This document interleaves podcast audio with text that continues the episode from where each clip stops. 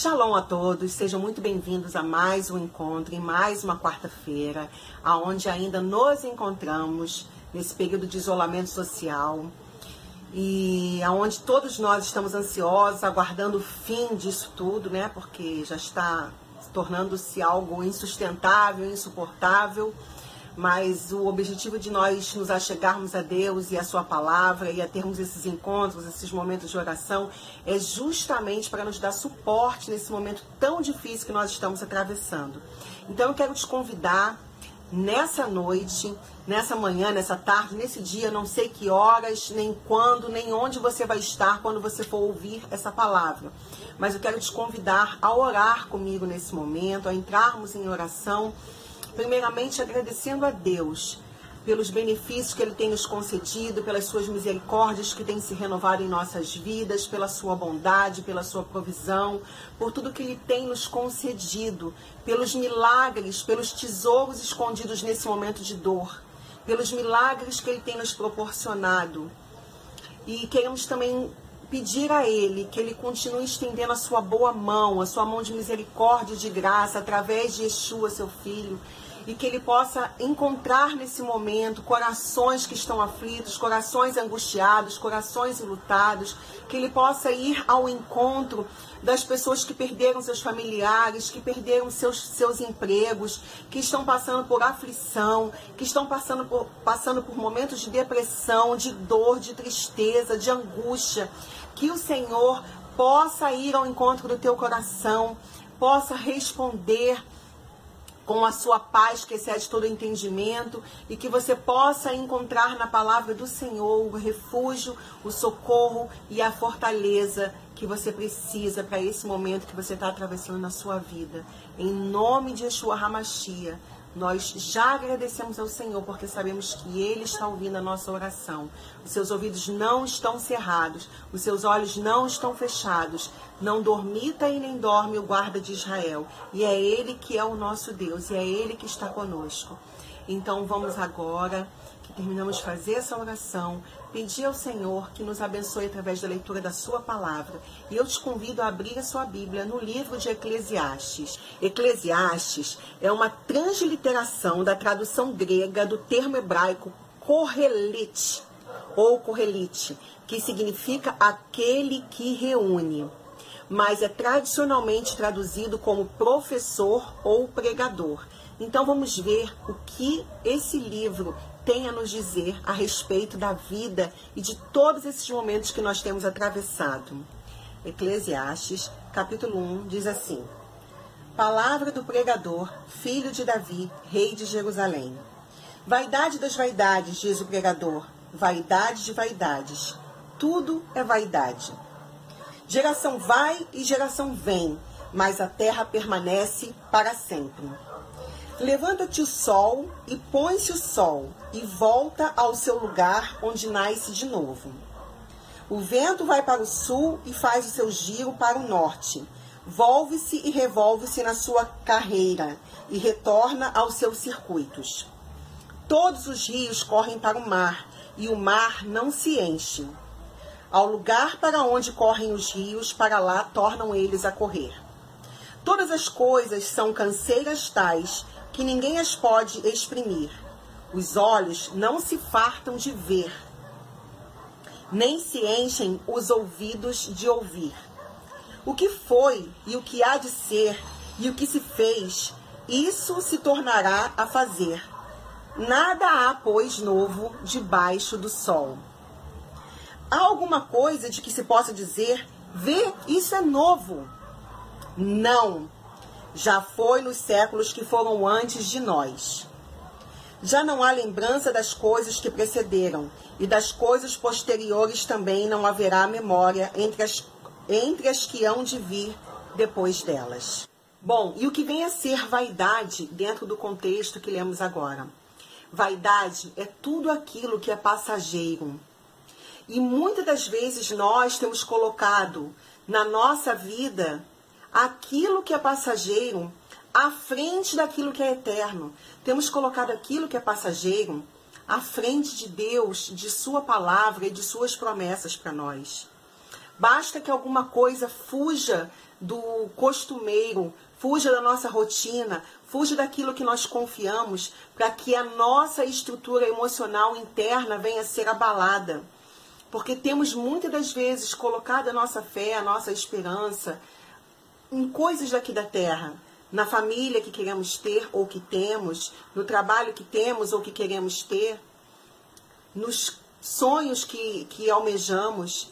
E agora que nós nos encontramos nesse período em que tudo ao nosso redor, como um, um, um castelo de cartas, parece que vai tá, tem desmoronado por conta dessa pandemia, por conta do isolamento social, aonde coisas simples como o toque das mãos de uma pessoa na outra não está sendo mais permitido, a gente vê que algumas pessoas têm se é, encontrado desesperançadas, têm se encontrado é, angustiadas, não conseguem dormir. E eu não estou falando isso só para você, dizendo que eu estou acima disso, que eu estou imune, não. Porque muitas são as noites em que eu deito, em que eu fico brigando, rolando de um lado para o outro na cama, tentando pegar no sono e não consigo. E aí é que está a diferença. Quando esses momentos chegam, eu recorro para o quê? Para a palavra. Eu recorro para quê? Para a palavra, para a oração, para estar em comunhão com outras pessoas que também estão atravessando esse momento. Cada um na sua casa, cada um da sua maneira. Alguns estão com seus filhos dentro de casa, atravessando problemas de relacionamento. Alguns estão com seus cônjuges dentro de casa, atravessando problemas de relacionamento. Outros estão angustiados em demasia porque não sabem se terão que comer amanhã todos de alguma forma estão enfrentando algum tipo de batalha, algum tipo de luta nesse momento. O que eu quero trazer para nós é que coloquemos a nossa confiança naquilo que está acima das circunstâncias. Que a gente possa colocar a nossa confiança em Deus, na Sua palavra, nas Suas promessas. Estamos em guerra. Sim, queridos, nós estamos em guerra. E essa não é uma guerra meramente física, é uma guerra invisível, uma guerra contra o vírus, uma guerra acima de tudo espiritual, aonde estamos sendo provados, testados na nossa base, no nosso alicerce. Temos nos perdido, temos colocado a nossa confiança tanto naquilo que almejamos, naquilo que estamos perdendo, que esquecemos daquilo que conquistamos que esquecemos que a cada manhã as misericórdias têm sido as misericórdias do Senhor têm sido renovadas sobre a nossa vida. Nós precisamos aprender a reagir diante das dores, pois muitas vezes Deus deixa, nos deixa passar por crises e dores para que nesses momentos nós possamos nos conectar a outras pessoas e possamos juntos entender que as nossas dores não são apenas nós que estamos passando por aquilo, não é porque eu, porque eu, porque comigo, mas todos nós, de alguma maneira, de uma forma ou de outra, estamos atravessando, todos de uma única vez. Então a gente se conecta com a dor do outro e a gente acaba descobrindo que a gente pode dar suporte, que a gente pode ajudar, que a gente pode firmar a mão daquele irmão. Um dia eu oro por uma amiga, no outro dia outra amiga ora por mim. Um dia um irmão desabafa comigo uma angústia que está passando, no outro dia eu desabafo com outro irmão.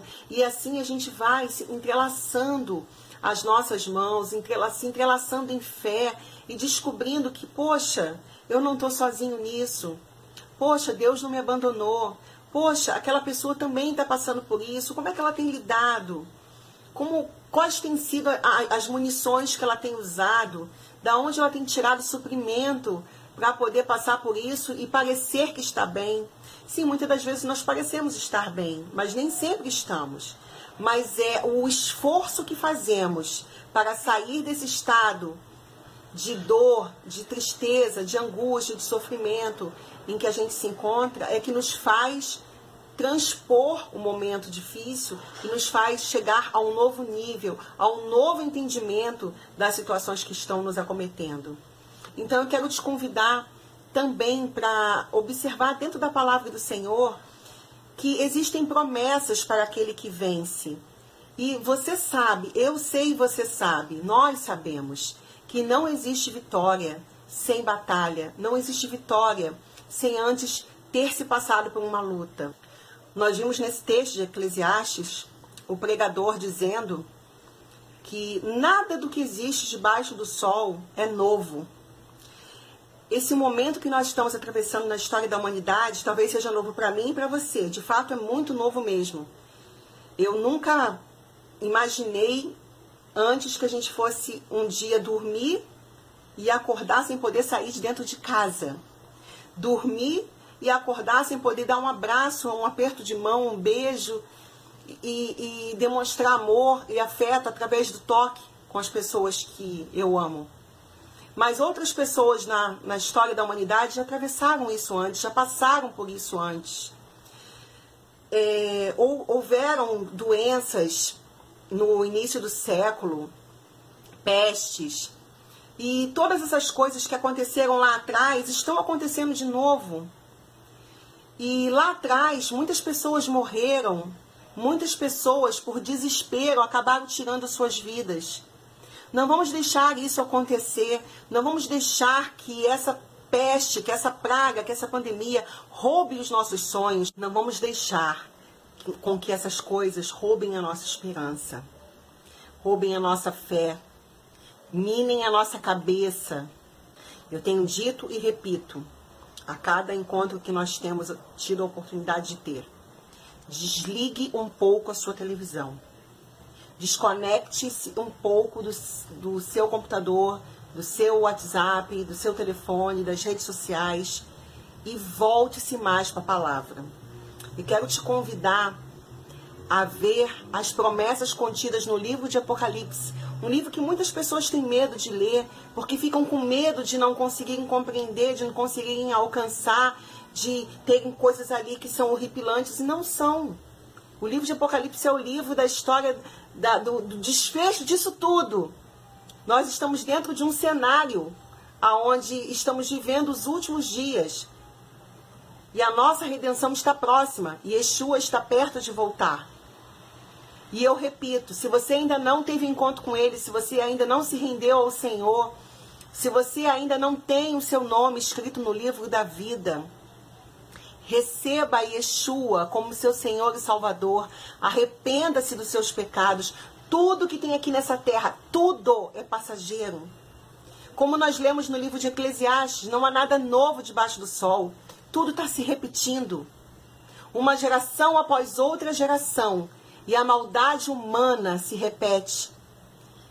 Essa pandemia tornou-se atualmente não só um assunto de saúde pública, mas sim uma guerra política. Pessoas têm se aproveitado desse momento para continuarem defraudando o pobre, para continuarem usurpando o direito das pessoas. Mas existe um Deus o único Deus, o verdadeiro Deus, o Deus de Israel, que é justo juiz dessa terra. E um dia todas essas pessoas que têm cometido essas atrocidades irão comparecer diante dele para um tribunal, aonde não existe um advogado que pode ser corrompido. O advogado que estará diante do Pai é Yeshua. E ele nos comprou com o seu sangue. Mas só terá direito à defesa por parte dele aqueles que o receberam como seu Senhor e como seu Salvador. Se você ainda não tomou essa decisão, tome ela agora. Em Apocalipse, no capítulo 2, no versículo 7, o Senhor ele diz à igreja de Éfeso assim: Ao vencedor darei o direito de comer da árvore da vida. Em Apocalipse, no capítulo 2, no versículo 11, o Senhor diz à igreja de Esmirna: o vencedor, de modo algum, sofrerá a segunda morte. A igreja de Pérgamo, o Senhor diz em Apocalipse capítulo 2, versículo 17, que ao vencedor darei o maná escondido, também lhe darei uma pedra branca com um novo nome nela escrito, conhecido apenas por aquele que o recebe.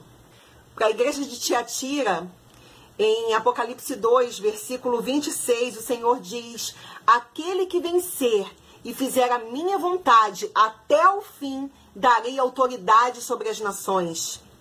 Para a igreja de Sardes, em Apocalipse, no capítulo 3, versículo 5, o Senhor diz: O vencedor será igualmente vestido de branco. Jamais apagarei o seu nome do livro da vida, mas o reconhecerei diante do meu Pai e dos seus anjos. Para a igreja de Filadélfia, o Senhor diz no capítulo 3, versículo 12: Farei do vencedor uma coluna no santuário do meu Deus, e dali ele jamais sairá. Escreverei nele o nome do meu Deus e o nome da cidade do meu Deus, a Nova Jerusalém, que desce dos céus da parte de Deus, e também escreverei nele o meu novo nome. E finalmente, para a igreja de Laodiceia, no capítulo 3, no versículo 21, o Senhor diz: Ao vencedor darei o direito de sentar-se em meu trono, assim como eu também venci e sentei-me com meu com meu Pai em seu trono. Essas são as promessas do Machia, Yeshua, o nosso Salvador, o nosso Redentor, aquele que nos comprou com o seu sangue, aquele que vai abrir o livro Apegue-se a isso aqui. Se ele está dizendo sete vezes, ao vencedor eu darei, ao vencedor eu farei, ao vencedor eu concederei, ele está dizendo o tempo todo, te chamando de vencedor. Significa que em algum momento você passou por lutas, por algum, em algum momento você passou por provações, por privações e que você venceu.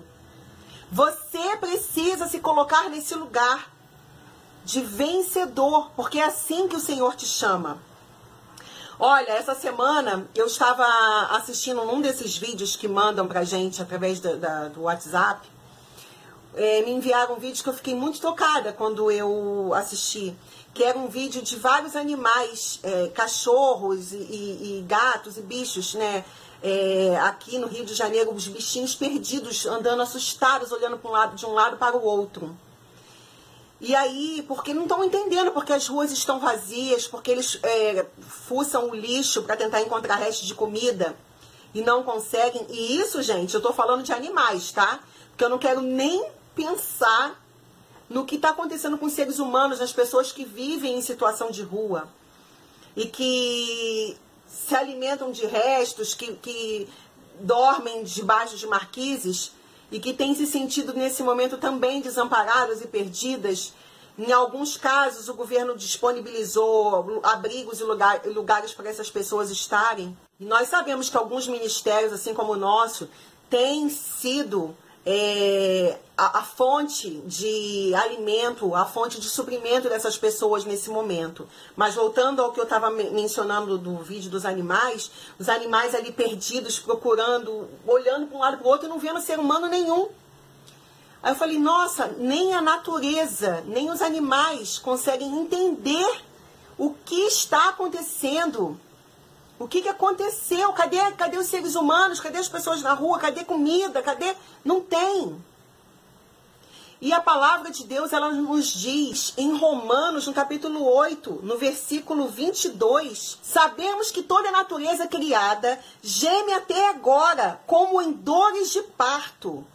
E não só isso, mas nós mesmos, que temos os primeiros frutos do Espírito, gememos interiormente, esperando ansiosamente a nossa adoção como filhos, a redenção do nosso corpo.